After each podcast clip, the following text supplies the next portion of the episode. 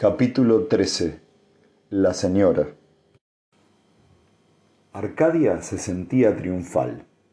¿Cuánto había cambiado su vida desde que Peleas Antor asomara su cara de tonto por su ventana? Y todo porque ella había tenido la visión y el valor de hacer lo que debía hacer. Ahora estaba en Calgan. Había ido al gran teatro central, el mayor de la galaxia, y visto en persona algunas de las estrellas de la canción que eran famosas incluso en la lejana fundación. Había ido de compras por todo el sendero florido, centro de la moda del mundo más alegre del espacio, y había elegido ella todas las prendas, porque Omir no entendía absolutamente nada de moda. Las vendedoras no pusieron ningún inconveniente a los largos y brillantes vestidos con cortes verticales que le hacían parecer tan alta y el dinero de la fundación cundía muchísimo. Omir le había dado un billete de diez créditos y cuando lo cambió a calgánidos, calganianos, le dieron un enorme montón. Incluso cambió de peinado, un poco corto en la nuca y con dos relucientes bucles en cada sien. Y le pusieron una loción que realzaba el tono dorado de sus cabellos. Ahora brillaban realmente. Pero aquello, aquello era lo mejor de todo. Desde luego, el palacio del señor Stettin no era tan grande ni lujoso como los teatros, ni tan misterioso e histórico como el antiguo Palacio del Mulo, del cual hasta ahora solo habían visto las solitarias torres cuando sobrevolaban el planeta, pero lo habitaba un verdadero señor. Se sentía entusiasmada. Y no solo eso, se encontraba cara a cara con la señora, la amante del señor. Arcadia daba mucha importancia a esta palabra, porque conocía el papel de tales mujeres que tales mujeres habían representado en la historia. Conocía su atractivo y su poder. De hecho, habían pensado a menudo, había pensado a menudo en ser ella misma una criatura poderosa y deslumbrante. Pero por alguna razón, las amantes no estaban actualmente de moda en la fundación y además era muy probable que su padre no le permitiese ser una de ellas. Por supuesto que la señora Calia no se ajustaba del todo a la idea que tenía Arcadia de las amantes. Por un lado era demasiado rechoncha, y no parecía malvada ni peligrosa, sino algo marchita y un poco miope.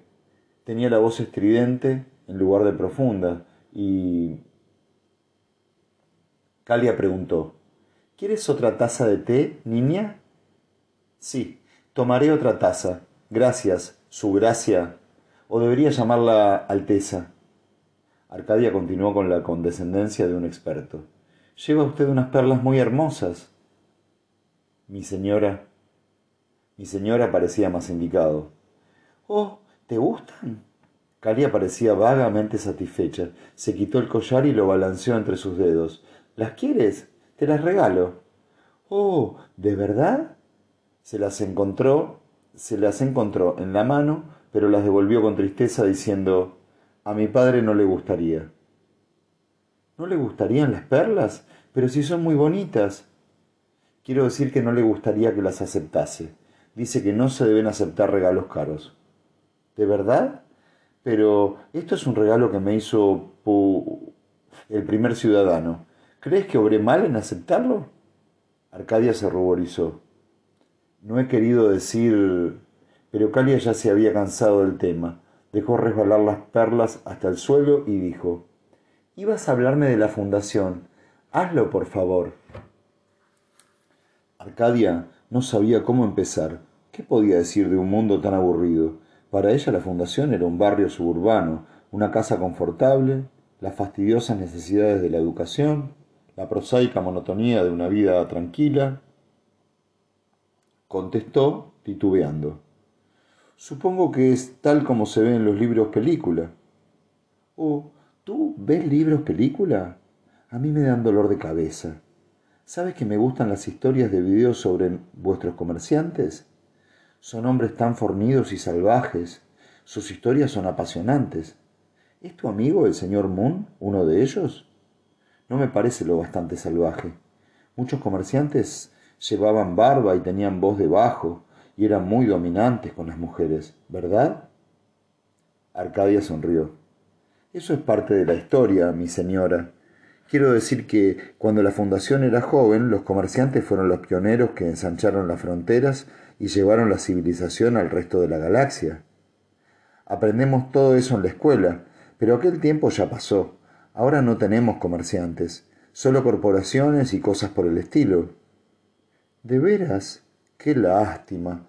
Entonces, ¿a qué se dedica el señor Moon si no es un comerciante? Tío Omir es bibliotecario Calia se llevó una mano a los labios y gorjeó. ¿Quiere decir que se ocupa del libro película? Oh, parece una ocupación muy tonta para un hombre hecho y derecho. Es un buen bibliotecario, mi señora. Su trabajo está muy bien considerado en la fundación. Dejó la pequeña taza iridiscente sobre la superficie metálica de la mesa. Su anfitriona comentó Claro, querida niña, te aseguro que no he querido ofenderte. De ser un hombre muy inteligente, lo vi en sus ojos cuando le miré. Debe ser un hombre muy inteligente. Lo, lo, vi en sus ojos cuando lo miré. Eran ojos muy inteligentes, y además debe ser valiente, ya que desea ver el palacio del mulo. ¿Valiente? Arcadia aguzó los oídos. Esto era lo que había estado esperando. Intriga, intriga preguntó con gran indiferencia, contemplándose el pulgar. ¿Por qué hay que ser valiente para querer visitar el palacio del mulo, mi señora? ¿No lo sabías? Abrió mucho los ojos y bajó el tono de la voz. Pesa una maldición sobre él. Cuando murió, el mulo dio instrucciones de que nadie entrase en el palacio hasta que estuviese establecido el imperio de la galaxia. Nadie en Calgan se atrevería a pisar siquiera los jardines. Pero eso es superstición. No digas eso. Calia estaba intranquila. Pucci siempre lo dice. Dice que es útil decirlo para mantener su poder sobre el pueblo, pero yo sé que tampoco él ha entrado nunca, y tampoco entró Talos, que fue el primer ciudadano antes que Pucci. Se le ocurrió una idea y la curiosidad volvió a dominarla. Pero, ¿por qué desea ver el palacio del señor Moon? Esta pregunta permitía a Arcadia poner en ejecución su bien elaborado plan. Sabía que los libros que había leído, que la sabía por los libros que había leído que la amante de un gobernante ejercía el verdadero poder detrás del trono. En otras palabras, que tenía la máxima influencia. Por consiguiente, si tío Omir fracasaba con el señor Stettin, y estaba segura de que fracasaría, ella lo lograría por medio de la señora Calia. En realidad, Aquella mujer era un enigma. No parecía nada inteligente, pero, en fin, la historia probaba... Hay una razón, mi señora, repuso. ¿Pero guardará el secreto de esta confidencia? Lo juro, dijo Calia llevándose una mano a su abundante y blanco pecho. Los pensamientos de Arcadia volaban por delante de sus palabras. Tío Omir es una gran autoridad sobre el mulo ha escrito muchos libros acerca de él y cree que toda la historia galáctica ha cambiado desde que el mulo conquistó la fundación. Vaya, vaya. Cree que el plan Seldon. Calia juntó las manos. Conozco el plan Seldon. Los videos sobre los comerciantes solo hablaban del plan Seldon. Se decía que gracias a él la fundación siempre vencería. La ciencia tenía algo que ver con el plan, aunque yo nunca lo entendí. Me pongo siempre tan nerviosa cuando tengo que escuchar explicaciones. Pero continúa, querida, es diferente si tú lo explicas. ¿Sabes hacerlo con tanta claridad? Arcadia continuó. Bueno, ¿no comprende, ¿no comprende usted que cuando la fundación fue derrotada por el mulo, el plan, el Seldon no funcionó y no ha vuelto a funcionar desde entonces? Así pues, ¿quién formará el segundo imperio? ¿El segundo imperio? Sí, se ha de formar algún día, pero ¿cómo? Este es el gran problema, y además está la segunda fundación. ¿La segunda fundación? No entendía nada. Sí, son los que planean la historia, los sucesores de Seldon. Detuvieron el mulo porque era un hecho, porque era un hecho prematuro, pero ahora es posible que ayuden a Calgan. ¿Por qué? Porque ahora Calgan puede ofrecer la posibilidad de ser el núcleo de un nuevo imperio. La señora Calia pareció comprender vagamente esta frase. ¿Quieres decir que Pucci va a construir un nuevo, un nuevo imperio? No podemos decirlo con seguridad. Tío Omir así lo cree, pero tendrá que ver los archivos del mulo para averiguarlo. Es todo muy complicado, dijo la señora Calia llena de dudas. Arcadia aflojó. Había hecho todo lo que estaba en su mano. Stettin estaba de buen humor, estaba de un buen humor que más o menos podríamos calificar de salvaje. La sesión con aquel estúpido de la fundación había sido muy poco provechosa. Peor aún, había sido molesta. Ser dueño absoluto de 27 mundos, poseer la maquinaria militar más poderosa de la galaxia y la ambición más arrolladora del universo, y tener que discutir tonterías con un anticuario. Maldición. ¿Acaso iba a violar las costumbres de Calgan?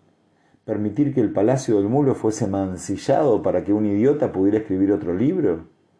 La causa de la ciencia, el espíritu sagrado del saber, por la gran galaxia, aquello podía, acaso podían lanzarse a la cara con toda seriedad aquellas paparruchadas? Además, y se le puso la carne de gallina, estaba la cuestión de la maldición. No creía en ella, un hombre inteligente no podía prestarle crédito, pero si tenía que desafiarla sería por una razón de más peso que la aducida por el insensato ese. ¿Qué quieres ahora? chilló cuando vio aparecer a Calia en el umbral. ¿Estás ocupado? Sí, estoy ocupado. Pero aquí no hay nadie, Puchi. ¿No puedo hablarte un solo minuto? Oh, por la galaxia. ¿Qué quieres? Dilo deprisa. Ella habló con precipitación. La niña me ha dicho que van a entrar en el Palacio del Mulo. He pensado que podríamos ir con ellos. Debe ser magnífico por dentro. ¿Con qué te ha dicho eso, eh? Pues no entrarán, y nosotros tampoco. Ahora vete y dedícate a tus cosas. Ya me has estorbado bastante. Pero, Puchi, ¿por qué no? ¿No vas a permitírselo? La niña ha dicho que fundarás un imperio. No me importa lo que haya dicho. ¿Qué? Se acercó a Calia y la cogió, la cogió firmemente por el codo, hundiendo los dedos en la suavidad de su carne. ¿Qué fue lo que dijo? Me haces daño. No puedo recordar lo que dijo si me miras de ese modo. Él la soltó y Calia se frotó en vano las marcas rojas de su brazo. Murmuró. La niña me ha hecho prometer que no lo diría. Vaya, vaya. Dímelo. Y ahora mismo, ¿eh? Pues dijo que el plan Seldon había sido cambiado y que hay otra fundación en alguna parte que está organizando las cosas para que tú fundes un imperio. Eso es todo. Dijo que el señor Moon es un científico muy importante y que el Palacio del Mulo contenía pruebas de todo esto. No dijo nada más. ¿Estás enfadado? Pero Stettin no contestó. Abandonó precipitadamente la habitación mientras los ojos bovinos de Calia le seguían con expresión desconsolada. Antes de una hora fueron enviadas dos órdenes con el sello oficial del primer ciudadano. Una tenía por objeto mandar 500 naves al lugar del espacio donde se realizaban lo que oficialmente se llamaba maniobras de guerra. La otra tuvo el efecto de sumir a un solo hombre en la más completa confusión. Omir Moon abandonó sus preparativos para la marcha cuando llegó a manos de aquella segunda orden, cuando llegó a sus manos aquella segunda orden. Se trataba, naturalmente, de la autorización oficial para visitar el Palacio del Mulo. La leyó una y otra vez, con sentimientos que no eran precisamente de alegría. Pero Arcadia estaba encantada, sabía lo que había ocurrido, o al menos pensaba que lo sabía.